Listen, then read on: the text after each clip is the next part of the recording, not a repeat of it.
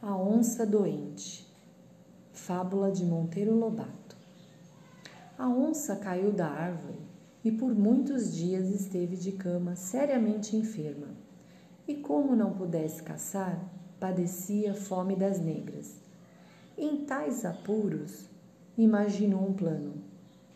Comadre Irara, disse ela, corra o mundo e diga à bicharada que estou à morte e exijo que venham visitar-me. A Irara partiu, deu o recado e os animais, um a um, principiaram a visitar a onça. Vem o veado, vem a capivara, vem a cutia, vem o porco do mato. Veio também o jabuti. Mas o finório jabuti, antes de penetrar na toca, teve a lembrança de olhar o chão.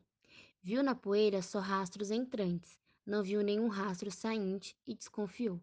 Hum, parece que nesta casa quem entra não sai. O melhor, em vez de visitar a nossa querida onça doente, é ir rezar por ela. Foi o único que se salvou.